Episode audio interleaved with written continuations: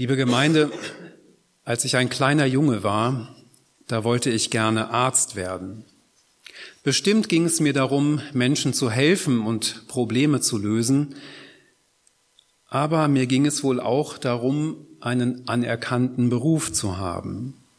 Und ich gestehe euch, in meinen Träumen von damals hatte ich bestimmt auch schicke Praxisräume vor Augen und ein repräsentatives Praxisschild mit meinem Namen drauf. Das bemerke ich heute, wenn ich sozusagen meinen Arm mal um die Schultern des kleinen Thomas lege und wir zusammen ein paar Schritte zusammengehen. Und auch wenn ich mit dem jugendlichen Thomas dann unterwegs bin und im Gespräch bin, dann merke ich, dass Anerkennung oft für mich wichtig war. Oft sind mir Menschen aufgefallen, denen die Anerkennung von anderen sicher war, zumindest schien mir das so, und ich wollte gerne so werden wie sie. Welche Menschen hattet ihr im Blick, früher oder auch heute, als Vorbilder oder als Menschen, die besondere Aufmerksamkeit genießen? Bei mir waren es oft Menschen, die bei anderen gut ankamen, weil sie cool waren oder weil sie etwas besonders gut konnten. Anerkennung zu bekommen, das ist wichtig für uns. Das brauchen wir, um ein gutes Selbstwertgefühl zu entwickeln. Wir brauchen positive Rückmeldungen und auch Zuspruch. Wir brauchen Achtung und Respekt. Und das lässt mich auch ein bisschen barmherziger auf die Ideen des kleinen Thomas gucken. Aber was findet denn eigentlich unsere Anerkennung und was reizt uns? Welche Menschen sind im Blick der Öffentlichkeit? Wer ist anerkannt? Das kann sehr unterschiedlich sein, aber in den meisten Fällen sind das nicht unbedingt so die Normalos, also die ganz durchschnittlichen Menschen. Und ich habe auch noch kein Fanplakat gesehen für Max Mustermann oder für Otto Normalverbraucher. Das Besondere weckt Anerkennung, Leistung fällt auf, ein besonderer Lebensstil fällt auf, das weckt allgemein in der Gesellschaft Anerkennung und Aufmerksamkeit, das ist wohl so. Es gibt auch Rankings zu Berufen, die besondere gesellschaftliche Anerkennung finden. Auf Platz eins rangieren gerade Feuerwehrleute. Dann kommen der Arztberuf und verschiedene Pflegeberufe.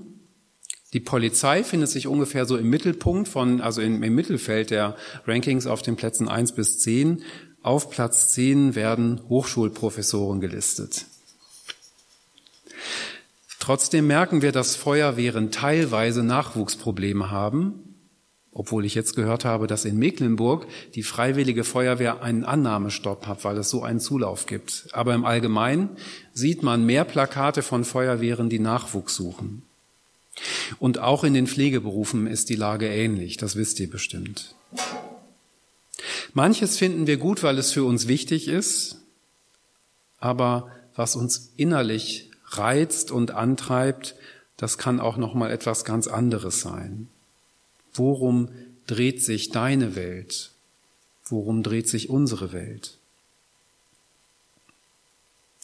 Ich möchte euch gerne heute Morgen einen Bibeltext vorlesen, und in diesem Text dreht es sich um Gottes Aufmerksamkeit. Gottes Blick auf seine Menschen ist in wichtigen Punkten ganz anders als das, was wir häufig gewohnt sind. Und ich kann euch sagen, Max Mustermann und Otto Normalverbraucher stehen definitiv auf Gottes Liste der Aufmerksamkeit und der interessanten Persönlichkeiten. Denn wir merken in diesem Text, Gottes Interesse und Gottes Aufmerksamkeit gilt uns. Ich lese euch vor einen Text aus dem ersten Korintherbrief, Kapitel 1, ab Vers 26. Schaut euch doch selbst an, liebe Schwestern und Brüder, wen hat Gott berufen, zu Christus zu gehören? Nach menschlichem Maßstab geurteilt, gibt es da nicht viele Weise oder Einflussreiche.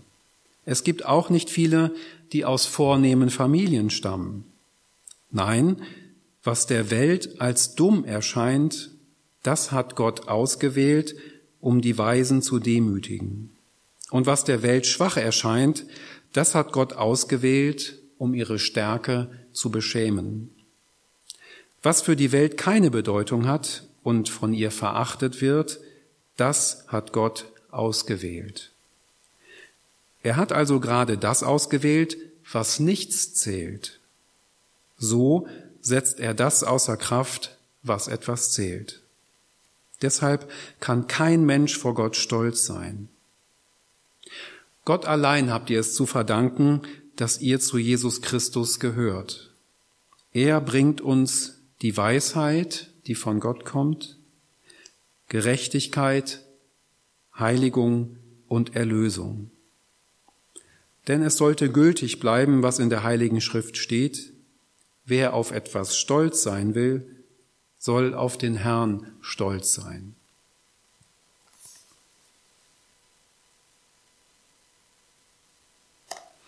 Gott zeigt uns seine Herrlichkeit. Das ist der Kern der Epiphaniaszeit.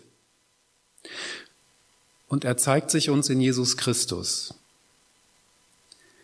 Und Gott zeigt sich in seiner Herrlichkeit als ein Herr und Gott, der uns ansieht.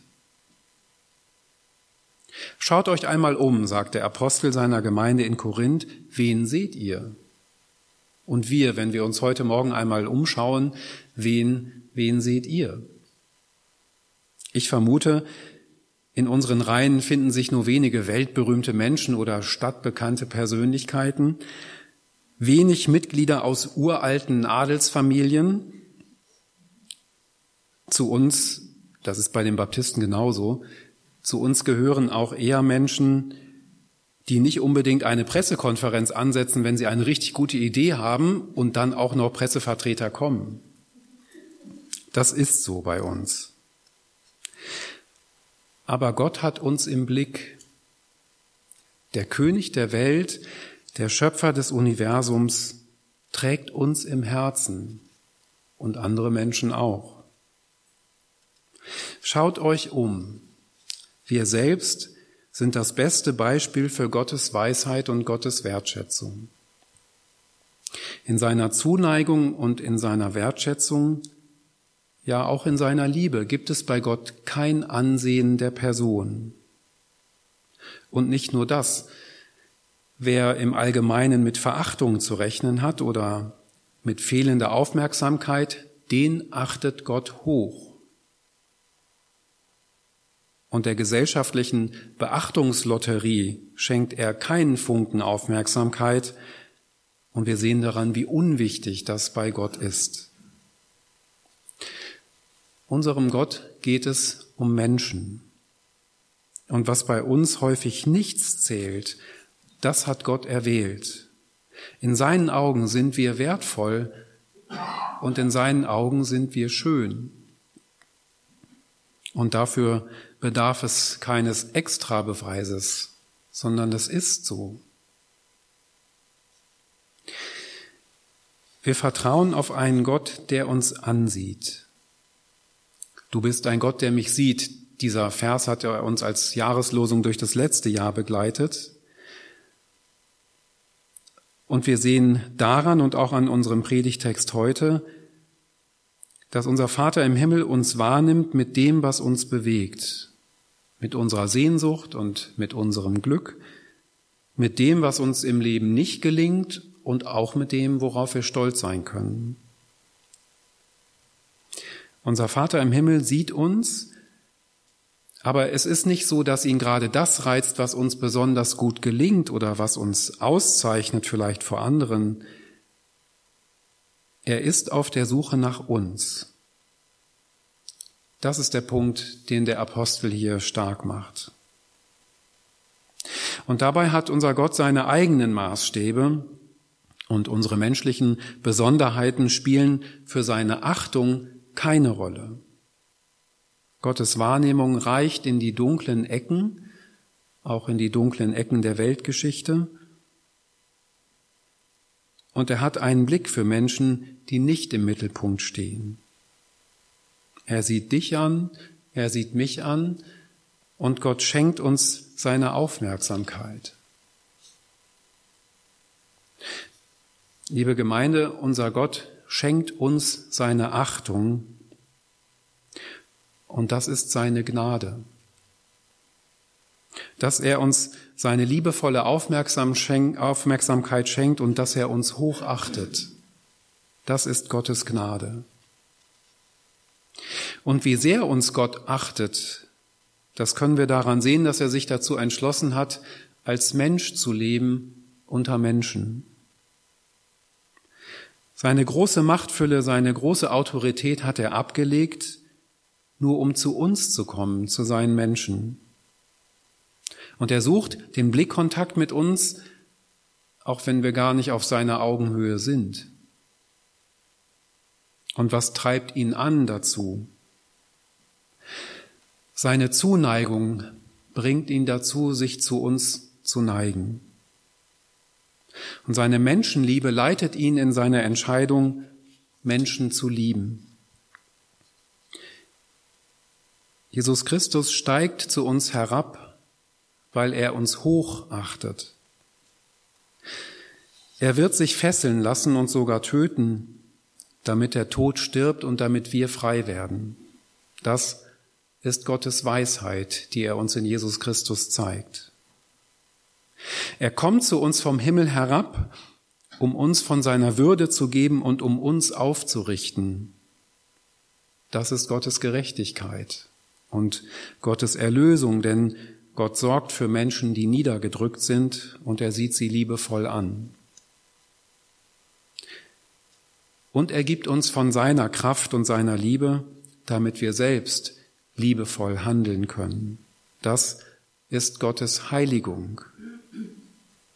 Jesus Christus bringt uns die Weisheit, die von Gott kommt, Gerechtigkeit, Heiligkeit und Erlösung. So heißt es in unserem Bibeltext.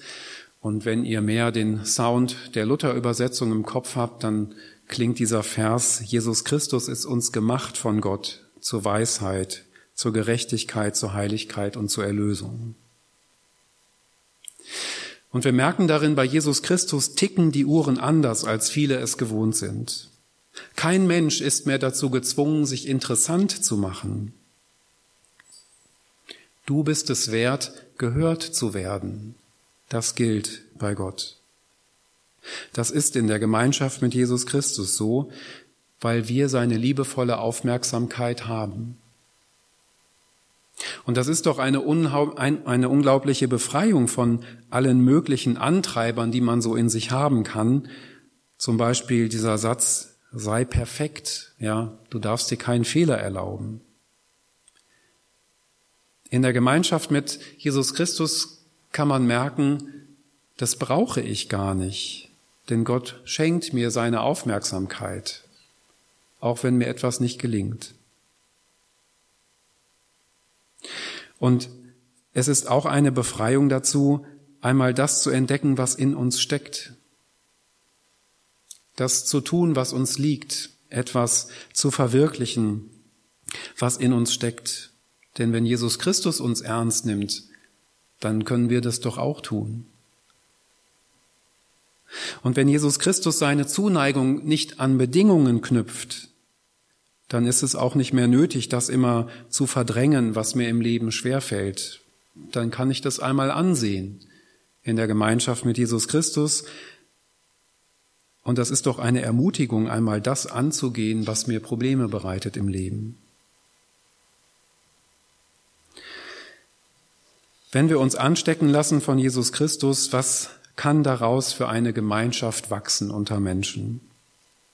Ich denke an eine Gemeinschaft, in der die Uhren auch anders ticken, als wir, als wir es oft gewohnt sind. Eine Gemeinschaft, in der Menschen gesehen werden mit dem, was sie ausmacht. Eine Gemeinschaft, in der sich die Mitglieder ihre Aufmerksamkeit und ihre Achtung schenken. Eine Gemeinschaft, die sich darum müht, abzubauen, was uns trennt, und die sich darum müht, andere respektvoll willkommen zu heißen. Ich denke an eine Gemeinschaft, die davon eingenommen ist, dass Herkunft und Reichtum oder Berufsabschlüsse bei Jesus Christus keine Rolle spielen. Ich denke an eine Gemeinschaft von Menschen, die mit Jesus Christus unterwegs sind und die in ihrem Tun und Lassen sich von Gottes Liebe leiten lassen.